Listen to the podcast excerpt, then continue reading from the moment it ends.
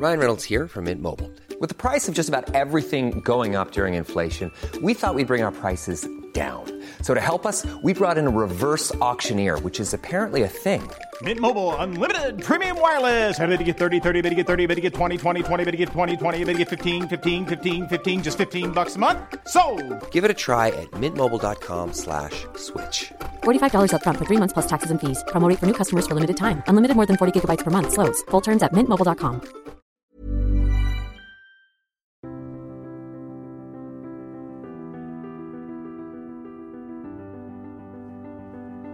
Bienvenue pour une nouvelle émission de Conflit. Ravi de vous retrouver. Merci pour votre fidélité. Vous pouvez retrouver le nouveau numéro de Conflit en kiosque dont le dossier est consacré à la géopolitique de la peur.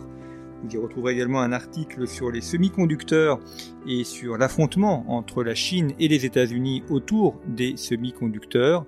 Et puis aussi un article plus historique d'analyse du professeur Olivier Battistini sur la guerre civile en Grèce et, analyse de la guerre civile en Grèce qui a bien des résonances avec ce que l'on peut connaître dans l'époque contemporaine. Et nous allons rester en Méditerranée, non pas en Grèce, mais dans une île qui est l'île de Corse, puisque nous sommes dans ce 200e anniversaire des commémorations du décès de Napoléon Bonaparte en 1821 eh bien, nous allons revenir en Corse autour du XVIIIe siècle pour voir une révolution politique qui s'est déroulée en Corse avec une personne comme le roi Théodore de Nehoff, comme Pasquale Paoli, qui ont tous les deux non seulement influencé Napoléon Bonaparte, mais influencé aussi de très nombreuses personnes en Europe, des gens comme Voltaire, des gens comme Rousseau, des gens comme Nietzsche, Goethe, qui ont été marqués par la Corse et par la révolution politique qui s'est déroulée en Corse. Et comme vous allez le voir au cours de cette émission, les idées politiques qui ont été formulées, qui ont été pensées, ont eu une incidence extrêmement forte dans l'histoire politique de l'ensemble du continent européen. Et pour en parler, je reçois Antoine Baptiste Philippi. Bonjour. Bonjour. Merci d'avoir accepté l'invitation de Conflit. Vous écrivez dans Conflit, nous nos auditeurs ont pu vous retrouver à travers quelques articles que vous avez livrés pour la revue, et vous avez également publié un ouvrage consacré justement à cette question de philosophie politique, La Corse, terre de droit, ou essai sur le libéralisme latin et la révolution philosophique corse, 1729-1804. Alors c'est une période que l'on connaît peu, on connaît évidemment Napoléon Bonaparte, on connaît éventuellement Pozzo di Borg, qui a été l'ennemi de Napoléon Bonaparte. On a pu entendre parler également de Pasquale Paoli, mais euh, Théodore de Nehoff, c'est lui quelqu'un qui a un peu disparu de la mémoire commune, alors même que, nous allons le voir, il a eu un rôle extrêmement important. Et notamment, ce que vous montrez dans votre ouvrage, ce sont les rapports entre la Corse, Gênes et puis la France, puisque au XVIIIe siècle, c'est le moment où la Corse devient française de façon définitive, notamment avec Louis XV, et vous analysez donc ces rapports entre Corse et Gênes, entre la Corse et la France, quelle, quelle est la nature de ces rapports et comment ceux-ci sont-ils organisés, comment la Corse se coupe-t-elle de Gênes pour venir dans le giron du royaume de France? En 1358, la Corse va organiser sa relation avec Gênes.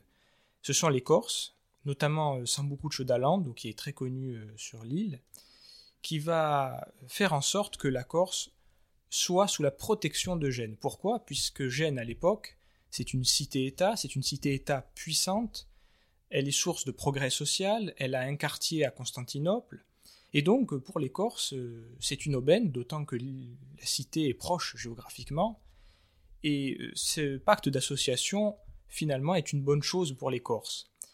Mais voilà, avec la chute de l'Empire romain en 1458, avec la découverte du Nouveau Monde, etc., l'axe du monde est en train de se déplacer. Le phénomène est global, ça on le sait. Petit à petit, les puissances latines vont commencer à entrer en déclin, donc ce n'est pas propre à Gênes, c'est un cas assez général autour de la Méditerranée, et c'est le nord de l'Europe qui va commencer à prendre le pas sur les, décisions politiques en Europe. Et donc Gênes va entrer elle aussi en déclin. La Gênes du XVIIIe siècle n'est plus la Gênes médiévale qui, qui faisait l'envie des puissances. Et donc la relation entre la Corse et Gênes va évoluer. On va, on va arriver vers une sorte de rapport un peu de prédation. La Corse va être vue comme une ressource par Gênes, et euh, les Corses vont donc petit à petit commencer à considérer que cette association n'est plus aussi avantageuse qu'elle n'a pu l'être par le passé. Il y a déjà eu des problèmes euh, dès la fin du Moyen Âge, je pense à l'épisode de Gorzo, qui est très connu là aussi sur l'île, mais aussi en France, puisque Gorzo donc va servir très fidèlement le roi de France et ses enfants, son fils plutôt et son petit-fils seront maréchaux de France.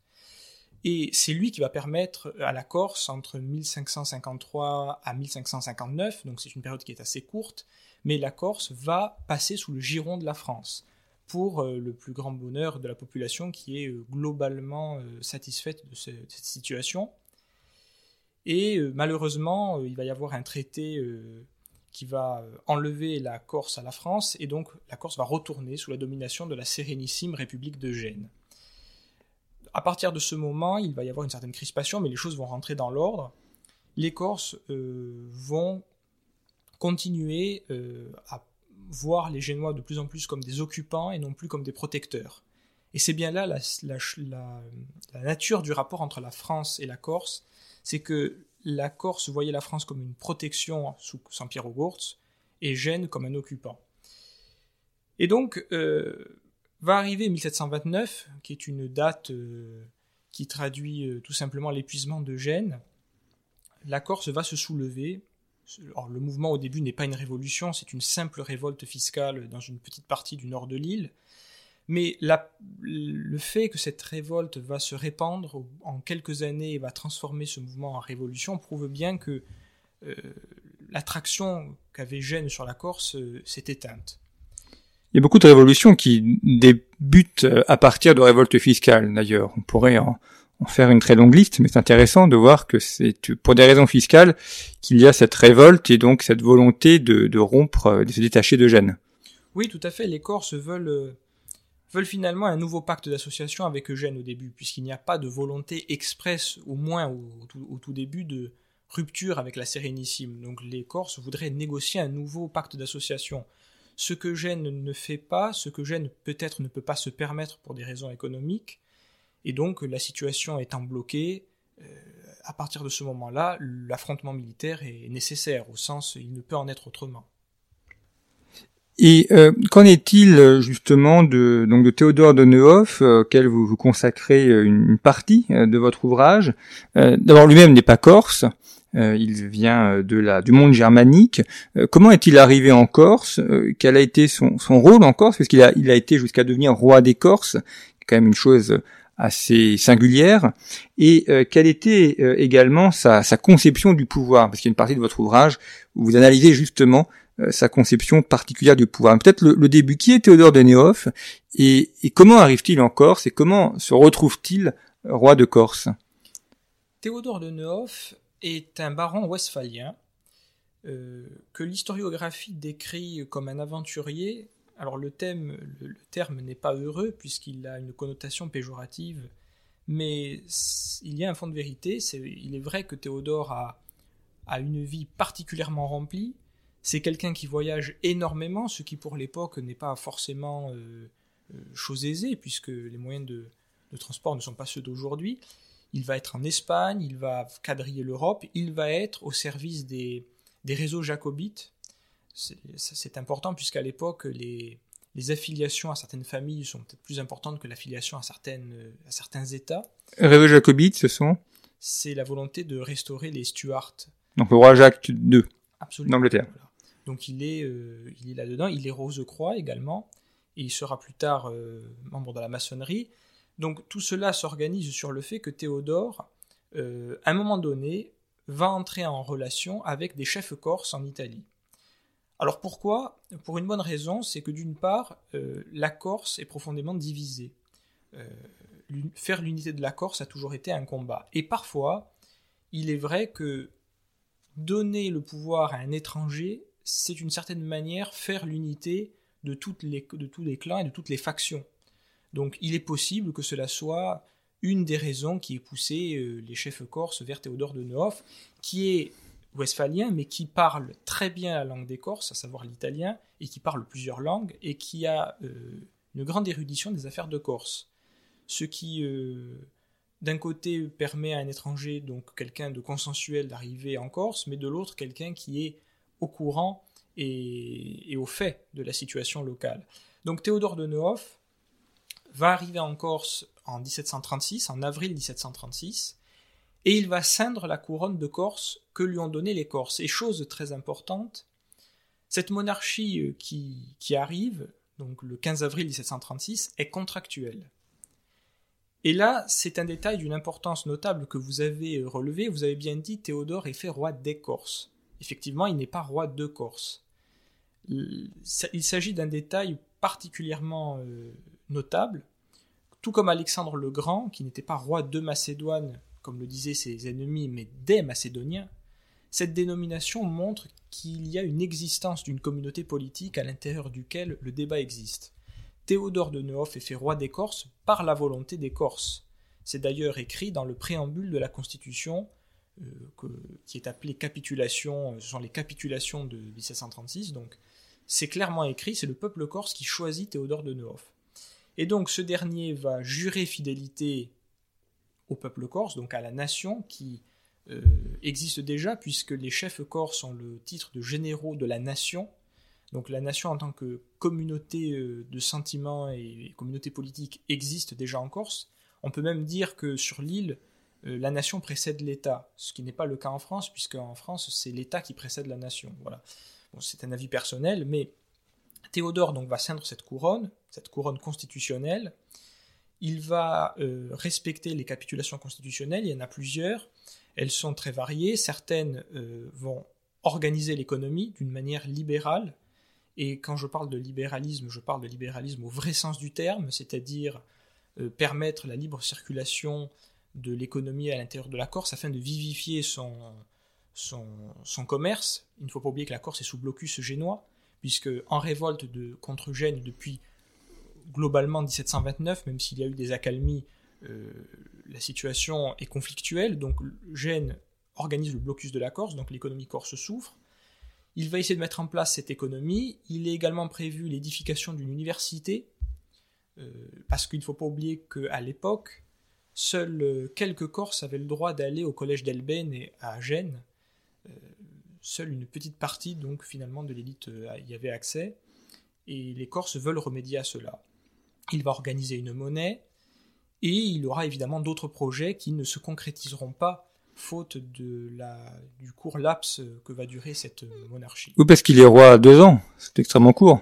Alors, de facto, il est roi quelques mois, puisqu'il est monte sur le trône en avril 1736, mais il est obligé de partir à la fin de l'année. Pourquoi? Parce que tout simplement, il va essayer d'aller chercher en Europe les secours qu'attendent tant les Corses. Quand je parle de secours, je parle de secours en termes de matériel, d'équipement militaire, qui sont hautement nécessaires à vaincre, pour, vaincre Gênes. Donc, de facto, effectivement, il n'est roi que quelques mois. Ignoré, c'est-à-dire en droit, euh, sa régence est reconnue de très longues années encore, donc euh, euh, les chefs corses vont s'identifier à lui parce qu'il est quand même un symbole de l'État corse et de la nation corse. Et il y a une capitale dans ce royaume de Corse, une ville particulière? C'est une particularité, il n'y a pas de capitale. Peut-être que le projet euh, se serait concrétisé si la monarchie s'était pérennisée, mais il n'y a pas de capitale, contrairement à ce qui sera le cas sous Pasquale Paoli plus tard, qui va choisir Corté, et nous, nous en reparlerons puisque c'est un choix qui est stratégique et politique. Mais sous Théodore de Nehoff, il n'y a pas de capitale, le roi d'ailleurs est itinérant, et il va finir son règne d'ailleurs à Certaines, où il va rester euh, euh, plus d'un mois, euh, même un peu plus que cela, et où il va être particulièrement bien accueilli, mais la capitale ne s'impose pas, d'autant que la Corse, encore une fois, est divisée, même sous Théodore de Nehoff, il y a des rivalités entre les, entre différents chefs, et cela va nuire considérablement au projet d'édification d'un véritable État, d'autant que la situation militaire est compliquée, vu qu'encore une fois, euh, les forces des Corses ne sont pas suffisantes pour vaincre Gênes, euh, Gênes occupant les présides portuaires euh, qui permettent ben, à la Corse de commercer justement. Euh, ce que vous dites sur la, la question de la nation est, est, est particulièrement intéressante parce que il est roi des Corses. Évidemment, ça nous rappelle euh, Louis-Philippe, qui est lui-même roi des Français. Donc, on voit que euh, cette notion de roi d'un peuple, enfin roi de la nation et non pas roi d'un pays, est quelque chose qui a existé avant la Révolution française et que par conséquent, l'idée nationale n'est pas née uniquement de la Révolution française, mais avait des antécédents. Absolument. Euh, Théodore de Neuf donc est bien fait roi des Corses. Pascal Paoli sera fait général de la nation corse. Et Napoléon, évidemment, sera fait empereur des Français. Cette conception du pouvoir, selon moi, c'est mon avis, est directement héritée des Grecs et des Latins, parce que la Corse est profondément helléno-chrétienne, est profondément héritière de, de l'Italie, c'est-à-dire de la Rome antique évidemment, mais aussi du républicanisme machiavélien et des Lumières italiennes, puisqu'à l'époque la Corse était particulièrement inféodée à l'espace culturel italien. Pascal Paoli va à Naples faire ses humanités et il va s'imprégner de la pensée des Lumières italiennes et napolitaines en particulier, notamment d'Antonio Genovesi par exemple. Et donc tout cela participe à l'idée très latine du pouvoir qui va se retrouver effectivement, comme vous l'avez dit, en France avec Louis-Philippe, qui contrairement à Charles X et Louis XVIII n'est pas roi de France et de Navarre, mais roi des Français, parce que roi euh, selon la volonté du peuple, du peuple des citoyens, et non pas selon un droit divin ou selon en, vertu de quelques pouvoirs féodal, euh, quelques pouvoirs féodaux sur une terre. La, nation, c'est un territoire, c'est un peuple, c'est une langue aussi. Euh, vous avez dit que l'italien était la langue des Corses, alors c'est l'italien avant l'unification, donc c'est l'italien de, Florence ou de Gênes. Euh, mais ça veut dire que le, la langue corse euh, n'existait pas en tant que telle au XVIIIe siècle ou que on avait différents dialectes selon les régions, selon les villes, les, selon les vallées? Une langue par nature, est un perpétuel mouvement. Donc effectivement, la langue que nous pratiquons aujourd'hui, en France et ailleurs, n'est pas la même au, même au même territoire que celle qui était pratiquée il y a 200 ou 300 ans. En Corse, les élites parlent l'italien. Pascal Paoli écrivait et parlait l'italien. Théodore parlait l'italien. Euh, et Napoléon, petit, parlait italien, effectivement. Alors, il y a toujours eu des dialectes particuliers en Corse selon les différentes régions. Aujourd'hui encore, c'est le cas le bonifacien euh, ne parle pas la même langue que quelqu'un qui est à Bastia, parce que plus euh, Bonifacio a particulièrement été euh, inféodé à Gênes, c'était une ville génoise. Donc il y a des différences, et à l'époque aussi c'est le cas, mais il est vrai que l'italien est la langue véhiculaire et la langue politique utilisée par les Corses. Et on voit justement cette question de la langue depuis au, au, début XXe siècle, il y a une sorte d'unification en Corse, mais dans d'autres régions, la Bretagne aussi ou le, Pays Basque. Et, aujourd'hui, c'est pareil. On voit que les, mouvements régionalistes ont tendance à, unifier les langues ou à créer un petit peu des langues artificielles ou à, créer une, unité linguistique qui, de fait, n'a jamais existé dans ces territoires. Enfin, du moins pour la langue, pour le dialecte local. Il est vrai que euh, l'unification d'une langue est toujours un combat compliqué, puisque aujourd'hui encore, alors qu'on a quand même une langue corse qui est bien identifiée, il existe des différences claires et particulièrement visibles entre le Corse de Haute-Corse, le Corse de Corse du Sud, et même des micro-régions à l'intérieur du Sud, du Nord. Donc effectivement, euh, l'unification d'une langue est une nécessité. François Ier l'avait compris. Euh, on ne peut pas parler euh, des milliers de dialectes sur un même territoire. Dans, un autre sens, c'est un marqueur identitaire fort. Donc, il, marier les deux, ces deux nécessités est une chose compliquée, mais qui parfois s'impose avec deux réalités, à savoir une langue véhiculaire générale et des patois, entre guillemets, si le terme n'est pas trop péjoratif, dans les différentes parties du, pays. Alors Théodore de Neuhoff euh, meurt en exil. Euh, ce qui est surprenant, c'est qu'il a eu une vie politique en tant que roi extrêmement courte, mais il a une influence en Europe qui est très forte et sa pensée a été reprise par d'autres et notamment par des penseurs de ce qu'on appelle parfois un peu pompeusement les Lumières, mais en tout cas c'est les intellectuels ou les philosophes du XVIIIe siècle. C'est vrai que Théodore de Neuhoff, qui, selon son testament politique né en 1690, pour l'époque est particulièrement en avance sur les idées. À savoir que quand on lit le testament politique de Théodore, on s'aperçoit qu'il y a plusieurs euh, grands principes que l'on va retrouver au final pendant la Révolution française. Je pense notamment à la place de la religion dans, l'État. Il y a de vraies convergences avec la pensée, la vision qu'en avait Napoléon. C'est-à-dire qu'il y a Napoléon euh, a permis d'achever l'ère de l'athéisme, tout en ne tombant pas dans, une, dans un cléricalisme excessif. Il essaye de maintenir un juste milieu. Et Théodore, euh, au final, fidèle à une vision latine de, de la religion, veut une religion inféodée à l'État et au service du pouvoir politique et au service de la nation. Une religion qui fait corps avec la nation. C'est pour cette raison que Théodore, qui a particulièrement influencé Pascal Paoli, euh, ce dernier va donc être favorable à la constitution civile du clergé en 1790, parce que finalement conforme à l'idée, comme je le disais, d'une religion qui est inféodée et qui fait corps avec la nation. Donc oui, euh, Théodore euh, est un personnage assez méconnu, qui a probablement, qui aurait probablement pu faire et, pu réaliser de grandes choses. C'est d'ailleurs ce que disaient des ouvrages de son époque, de son vivant. Il y avait un ouvrage, je ne me rappelle plus le titre, mais qui disait que euh, il, sera promis à, un avenir, euh, un grand avenir, si il ne périt pas entre-temps euh, par le poison ou par, ou par d'autres mésaventures. Alors avant de passer à, Paoli, dernier aspect de Théodore de Neuhoff, c'était sa volonté de, créer un code civil qui aurait unifié l'ensemble des coutumes. Alors évidemment, ça, ça nous rappelle le code civil de Napoléon. D'abord, est-ce que vous pourriez revenir sur cette volonté juridique euh, et de, Théodore de Neuhoff, et, de quelle manière, si c'est le cas, euh, ça a influencé ensuite le code civil napoléonien? Quand Théodore arrive en Corse, on l'a bien compris, il y a une volonté des Corses de rompre avec Gênes. Pour rompre avec un pays, la première solution, c'est évidemment le droit. Il faut se réapproprier son droit, et donc créer un droit nouveau. Quand il arrive donc en Corse, il a la chance de s'appuyer sur différents juristes qui sont éminents. Je pense notamment à Sebastiano Costa, qui est, un, juriste particulièrement apprécié de Théodore, il le dit dans son testament, et qui s'avère d'ailleurs être un, parent à Napoléon Bonaparte.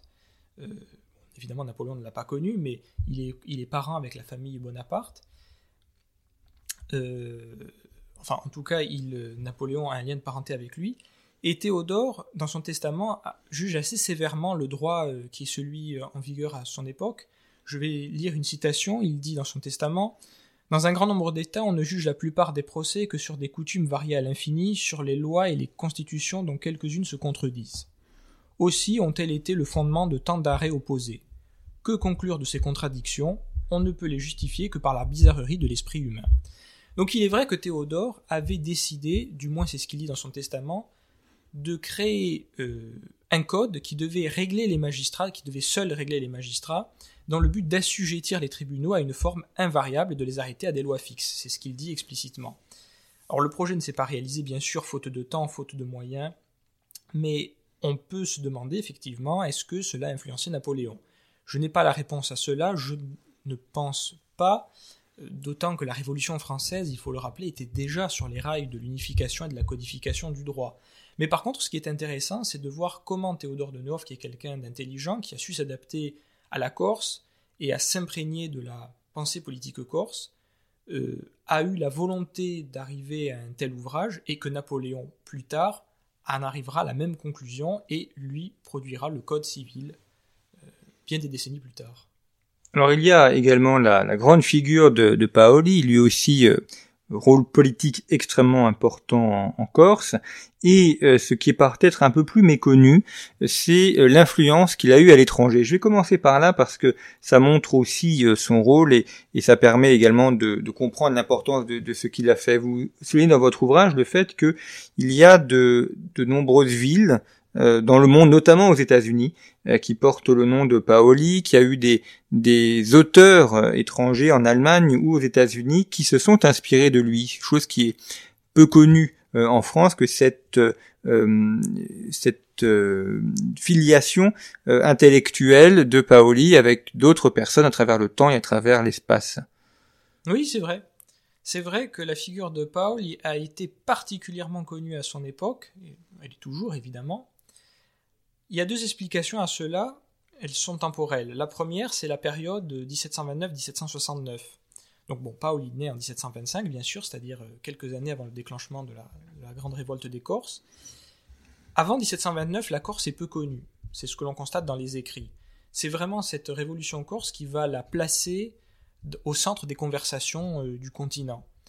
Et en 1769, quand la Corse tombe, c'est-à-dire quand les armées de Louis XV, avec euh, la bataille de Ponteno, écrasent l'armée de Paoli, la Corse est au centre de toutes les discussions. Voltaire en parle, il dit même toute l'Europe est corse dans une lettre, ce qui prouve bien que à ce moment-là l'opinion est particulièrement intéressée au sort de cette île. Euh, Rousseau va être le plus corsophile des philosophes, il va même vouloir s'installer en Corse. le projet ne se fera pas parce que un tel voyage représentait pour lui nombre de difficultés, mais il était en contact avec euh, des Corses, il voulait rédiger, être un peu le législateur des Corses, les lignes qu'il écrira sur l'île sont, magnifiques. Et donc Paul, à cette époque, rayonne dans le monde entier, il est connu. Quand il va perdre face à Louis XV, il va donc partir en exil, à partir de Porto Vecchio, donc il s'embarque pour l'Angleterre, et chose étonnante, il fait une remontée donc du continent absolument triomphale, ce qui est quand même rare pour quelqu'un qui est vaincu. Généralement, euh, la fuite est plutôt euh, calamiteuse. Or non, Paul est accueilli en héros par différentes têtes couronnées euh, et il va être pensionné par le roi d'Angleterre. Donc la figure de Paul est particulièrement connue en Europe, elle est également dans le Nouveau Monde, puisque les pères de la Révolution américaine le connaissent, certains parlent de lui et l'admirent, et il est vrai qu'il y a quelques localités aux États-Unis qui portent son nom ou qui portent le nom de Corsica, et que les insurgents, c'est-à-dire les révolutionnaires américains, ont porté nombre de toasts à la gloire de Paul et à la gloire de la Corse en lutte contre Gênes, parce que il y a finalement euh, des convergences qui s'opèrent, on en parlera peut-être plus tard euh, en ce qui concerne la révolution américaine et la révolution euh, corse. Le deuxième aspect, c'est la période de la révolution française, avec laquelle Pascal Paul y revient au centre du jeu. Il est accueilli en avril 1790 à Paris par les révolutionnaires comme un précurseur et un héros de la liberté. Les, mots qu'a Robespierre pour lui sont extraordinaires et d'une particulière euh, densité. Euh, il, montre bien que Paul était à l'époque le défenseur de la liberté, alors qu'eux-mêmes, c'est ce, ce, que Robespierre dit, n'osaient prononcer son nom. Il est accueilli par Mirabeau, qui a des origines corses, et qui a combattu en Corse pendant la, guerre entre les armées de Louis XV et l'armée de Paoli. Et il est même reçu par Louis XVI d'ailleurs, hein, à ce titre. Et d'ailleurs, ensuite, toutes les actions de Paoli vont, vont le rendre célèbre, puisqu'après il, il va rompre avec la, non pas avec la France, mais avec la Convention montagnarde en 1793. Il va permettre la Corse euh, de passer sous tutelle, on va dire, non pas sous tutelle d'ailleurs, mais plutôt sous la protection de l'Angleterre. Et puis finalement, il va avoir une influence décisive sur Napoléon. Voilà, tous ces éléments euh, un petit peu désordonnés permettent de mieux comprendre pourquoi le nom de Pascal Paul est particulièrement connu, en plus du fait qu'il est aussi connu dans le monde de la maçonnerie, euh, dans lequel il est euh, admiré. Alors, il y a cette journée du 8 décembre qui est retenue donc comme étant la, jour de la fête nationale corse et euh, également l'hymne national qui a été choisi, qui est le Dio vi salvi regina, donc un, hymne à la Vierge Marie. Et ce qui est intéressant dans cet exemple, euh, c'est de voir que euh, la, République corse n'est pas opposée à la religion chrétienne comme l'a été ensuite la République française, puisque au contraire, sa, sa fête nationale est la fête de l'Immaculée Conception et que son hymne national est un hymne marial. La société corse est harmonieuse. Harmonia en grec signifie l'opposition des contraires. D'un côté, la Corse, avec Pascal Paoli par exemple, va proclamer la plupart des grands principes qui feront, la Révolution française. C'est-à-dire que quand la Révolution française éclate, Paoli se rallie à la Révolution française parce que justement, elle défend les valeurs qui sont les siennes depuis fort longtemps. D'un autre côté, comme les Américains, et c'est pourquoi je disais qu'il y avait une convergence entre la Révolution américaine et la Révolution corse, c'est qu'elle n'organise pas de rupture dans la société. En Corse, il n'y a pas dans un de la révolution, tout comme aux États-Unis, il n'y a pas dans un de la révolution, parce que ces deux révolutions sont concentrées contre un ennemi extérieur, c'est-à-dire respectivement l'Angleterre pour les États-Unis et Gênes pour la Corse. Donc ces deux, ces deux sociétés vont au contraire permettre, euh, avec notamment la religion, de créer un ciment qui va achever l'unification de la société. La Révolution française est d'une nature différente. Comme on le sait, si la Révolution corse et américaine mettent en avant davantage la liberté, c'est plutôt l'égalité qui est mise en avant euh, pendant la Révolution française, de surcroît après 1792. Et là, il y a rupture. C'est-à-dire que la Révolution française va effectivement, à partir de 1792, considérer que la religion catholique romaine est euh, une force hostile. Pascal Paoli, justement, lui, va au contraire constamment travailler à ce que la politique et la religion soient comme deux sœurs. C'est d'ailleurs une, formule qu'il utilise. Et donc oui, l'hymne national corse est le Dio vi salvi regina, qui d'ailleurs vient de, à l'origine de Naples, et qui a été adopté en 1735. La fête nationale, c'est la fête de, de l'Immaculée Conception, puisque la, figure mariale est très importante en Corse, et Pascal Paul a une, une grande vénération pour, euh, pour la Vierge Marie. Et donc, il n'y a pas besoin de choisir entre les idées nouvelles et la tradition, les deux se combinent parfaitement en Corse, que cela soit avec Pascal Paoli ou en France plus tard avec Napoléon, qui est l'héritier de Pascal Paoli. C'est une sorte de laïcité à la Corse, en quelque sorte. Oui, tout à fait. Il n'y a pas de, rupture, il n'y a pas besoin de séparer euh, brutalement. Chacun a une sphère de compétences. Les religieux seront un ressort important du royaume de Corse. Alors là, je fais une précision. Le royaume de Corse, non pas parce qu'il y a un roi, fût-il Théodore de Nehoff, mais parce que c'est un statut juridique octroyé par la papauté et confirmé par Gênes. Mais euh, j'utilise donc personnellement l'expression de royaume républicain de Corse.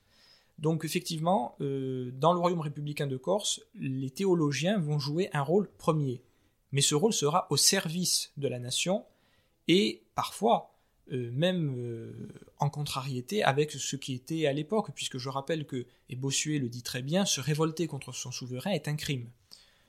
C'est quelque chose qui, va attenter à l'ordre voulu par Dieu. Or, les théologiens corses, notamment par la consulte d'Orezza en 1731, n'hésitent pas à considérer que, effectivement, la révolte est légitime, parce qu'il y aurait, même s'il n'utilise pas l'expression, mais c'est ce qui en ressort, qu'il y aurait un droit des peuples à la résistance face à l'oppression.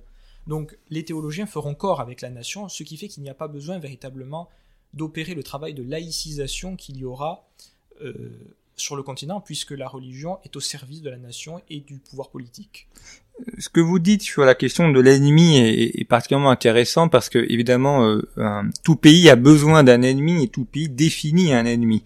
Il se définit contre un ennemi.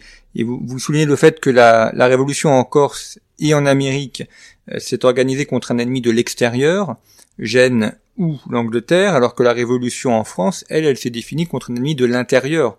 Donc euh, des Français eux-mêmes qui, parce qu'ils étaient opposés à la révolution, n'étaient plus français. Donc on est dans le cadre d'une guerre civile, alors même que dans la révolution corse ou dans la révolution américaine, on est au contraire dans une guerre euh, unificatrice qui unit la nation. Ce qui peut aussi expliquer après les, des, difficultés politiques de la France au cours du XIXe siècle. Et justement, quand vous évoquez la notion de, république, c'est un terme qui est euh, largement employé, on parle de République de Gênes, de République française, on voit bien que euh, c'est très différent par rapport à, l'une de l'autre. Euh, comment est-ce que euh, Paoli conçoit-il euh, la République et en quoi celle-ci est-elle différente de la nôtre, la République française actuelle? C'est-à-dire finalement une différence entre un régime politique d'un côté et une religion politique de l'autre. Le terme de république est profondément important. Alors d'abord, il est vrai que Gênes est une république. Ce n'est pas une monarchie c'est plus exactement une oligarchie. Alors que la Corse est un, comme je l'ai dit officiellement, un royaume. Alors que dans les faits, il est une république. Tout d'abord, je parle dans mon ouvrage, je parle souvent de res publica. je préfère ce terme parce que la res publica, c'est moins une institution qu'une conception du pouvoir politique. il ne désigne pas forcément un régime stricto sensu, mais une, une vision tout simplement de, l'exercice du pouvoir. Une monarchie peut très bien être républicaine, du moment qu'elle respecte les principes fondamentaux de la Respublica, qui sont libertas et aequitas. C'est-à-dire, c'est ce fameux régime triple et mixte vanté par Polybe et Cicéron, aristocratique, démocratique et euh, justement monarchique. À ce niveau-là, donc la République corse, donc le royaume républicain de Corse, va puiser ses racines dans le, dans le républicanisme italien, notamment de Machiavel, et euh, va permettre justement à cette société corse de s'unir, comme vous l'avez dit, comme aux États-Unis d'ailleurs, puisque cette révolution n'est pas, ne va pas diviser la société. Et donc voilà, justement, Théodore de Nehoff va parfaitement s'inscrire dans cela, puisque dans son testament, il a une formule qui m'a particulièrement intéressé. Il dit qu'il voulait associer euh, le, pouvoir de la monarchie absolue, je ne me rappelle plus exactement de la, citation, je crois qu'il disait ma politique, euh, en, gros, va être de combiner la, prérogative royale absolue, voilà, ce sont ces mots, avec la douceur du gouvernement républicain. C'est une assez bonne définition de ce que va être le généralat de Pasquale Paoli, c'est-à-dire 1755-1769, et aussi l'Empire sous Napoléon. Napoléon n'est pas un monarchiste, ce n'est pas non plus totalement un montagnard, c'est finalement la rencontre entre ces deux courants de pensée, c'est-à-dire associer la douceur du gouvernement républicain, mais aussi l'efficacité et la prérogative royale absolue. Alors il y a un concept que vous développez dans votre ouvrage, qui est même euh, dans le titre euh, de l'ouvrage, La Corse, terre de droit, essai sur le libéralisme latin et la révolution philosophique corse. Donc cette notion justement de euh, libéralisme latin que vous analysez dans votre ouvrage, comment est-ce qu'on peut définir ce libéralisme latin? Qu'est-ce que c'est exactement? Et quelle en est sa particularité? C'est une notion que j'ai inventée. Le mot évidemment pris dans son sens latin, c'est-à-dire invenir, et donc découvrir. Les choses n'existant que si on les nomme, il fallait nommer ce concept. C'est selon moi le fruit d'une mentalité politique des Corses qui est héritée des Grecs et des Latins. Des Latins, j'entends bien sûr des Romains, de Machiavel, c'est-à-dire du républicanisme machiavélien, et des Lumières italiennes on voit bien que l'aspect latin est particulièrement marqué. Donc c'est d'abord un héritage et une conception du monde. C'est un libéralisme qui va se différencier de d'autres libéralismes. Qu'est-ce que le libéralisme tout d'abord? Selon moi, et comme vous l'avez très brillamment euh, dit dans l'opinion, dans un article que vous aviez fait, c'est le droit qui garantit les droits naturels. C'est-à-dire que le droit positif doit respecter les droits naturels. Il y a un domaine sur lequel la loi ne peut pas déborder. Raymond Aron, par exemple, disait que le libéralisme s'est d'abord euh, affirmé contre l'autorité, contre euh, une seule religion, on va dire. Bon. Donc le libéralisme latin a ce socle commun, mais il a une particularité par rapport au libéralisme anglo-saxon. C'est que la liberté qu'il proclame est d'abord celle de la cité, c'est-à-dire de la nation, enfin bref, de l'être collectif alors que le libéralisme anglo-saxon, lui, est plus volontiers individualiste. Et on voit bien cette, euh, cette confrontation, puisque dans les deux premières constitutions que va connaître la Corse, c'est-à-dire 1736 et 1755, la liberté est proclamée, mais pour la communauté, pour le peuple. Alors que dans la troisième et dernière constitution que va connaître le royaume de Corse, c'est-à-dire la constitution dite anglo-corse, entre 1794 et 1796, qui va permettre un petit peu la rencontre du libéralisme anglo-saxon et de cet héritage du paolisme et du théodorisme, on va dire, la liberté est proclamée pour les individus, liberté de parole, de presse. Donc on voit bien qu'il y a euh, un libéralisme anglo-saxon qui est volontiers plus individualiste. Mais le marqueur fort, c'est vraiment que la liberté concerne d'abord la nation.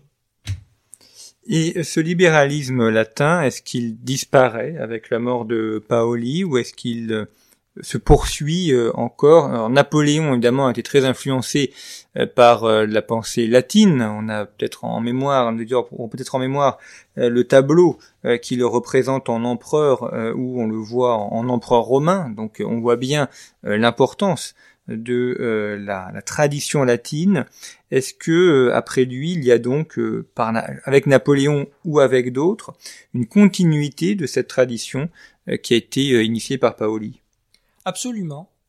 Selon moi, Napoléon ne s'est pas simplement fait peindre un empereur romain par esthétisme ou par volonté d'affirmer son pouvoir, c'est parce que vraiment cela correspond à sa conception profonde du pouvoir qui est un héritage direct de Pascal Paoli. Napoléon, quand il monte au trône, appelé par le Sénat et l'armée, il est fait empereur des Français. Il va gouverner non point comme Louis XIV, c'est-à-dire en, en, roi de France et de Navarre, il aurait pu être empereur de France. Napoléon va vraiment être le princeps civitatis, c'est-à-dire le premier des citoyens. Il va être, d'ailleurs, sur les entêtes des actes officiels, du moins les premières années du règne, on lit Napoléon empereur, République française ce qui prouve bien que Napoléon ne met absolument pas fin à la République française, au contraire, il la perpétue et il la sauve aussi, car sans Napoléon, l'Ancien Régime aurait été très probablement restauré. Napoléon ne, tient pas sa couronne de droit divin, il la tient de son mérite et de la nation. Il dit bien Je monte au trône où m'ont appelé les vœux unanimes du Sénat, du peuple et de l'armée. Et quand il parle à ses soldats, il dit Lorsque le peuple français plaça sur ma tête la couronne impériale, je me confiais à vous pour la maintenir. Napoléon a un pouvoir absolu, un pouvoir très large, c'est vrai. On peut même parler de despotisme du politique. Mais ce despotisme, selon moi, c'est évidemment mon avis, est démocratique. Parce que il est issu de la cité et son pouvoir est renouvelé par l'acclamation du peuple en armes, lorsque Napoléon montre qu'il est vainqueur sur les champs de bataille, mais également qu'il est vainqueur en politique, lors de grands événements. Je, prends par exemple l'exemple de la rencontre de Tilsit, qui va être véritablement l'apogée du pouvoir napoléonien. Napoléon est légitime parce qu'il est vainqueur. C'est-à-dire qu'on est vraiment dans une dimension de progrès, alors que les rois de France étaient légitimes parce qu'en vertu d'un héritage. Et là, on bascule du côté de la tradition. Donc, Napoléon est républicain, il est également imprégné par César du fait qu'il est corse. Pourquoi César? Parce que César était avant tout le chef des populares, c'est-à-dire de la plèbe. Il était le héros de la plèbe. Pascal Paoli comme Napoléon sont les héros de la plèbe.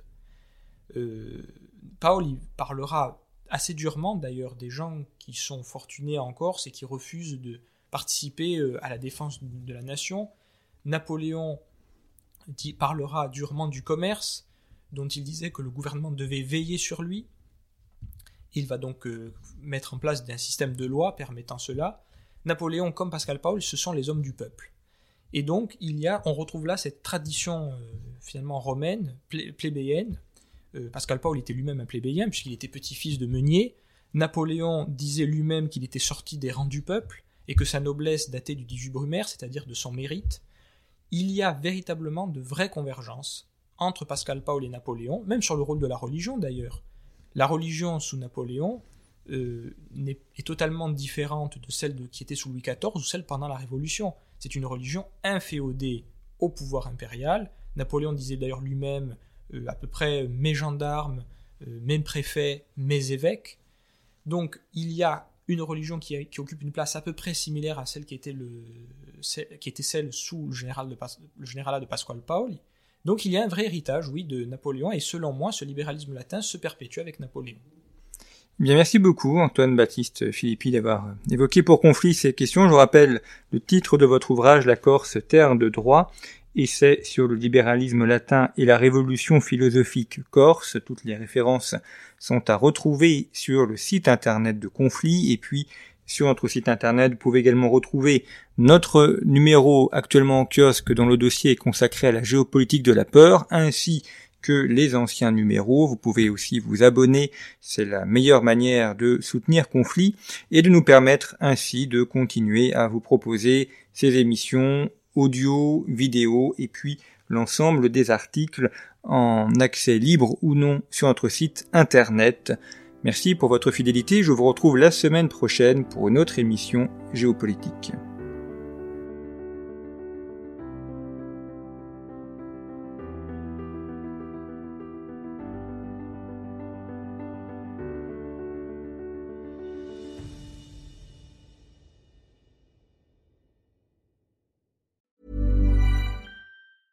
Planning for your next trip?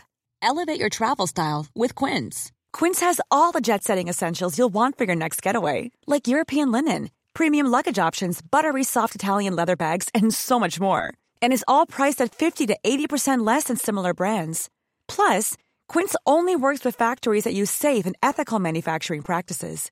Pack your bags with high-quality essentials you'll be wearing for vacations to come with Quince. Go to quince.com slash pack for free shipping and 365-day returns.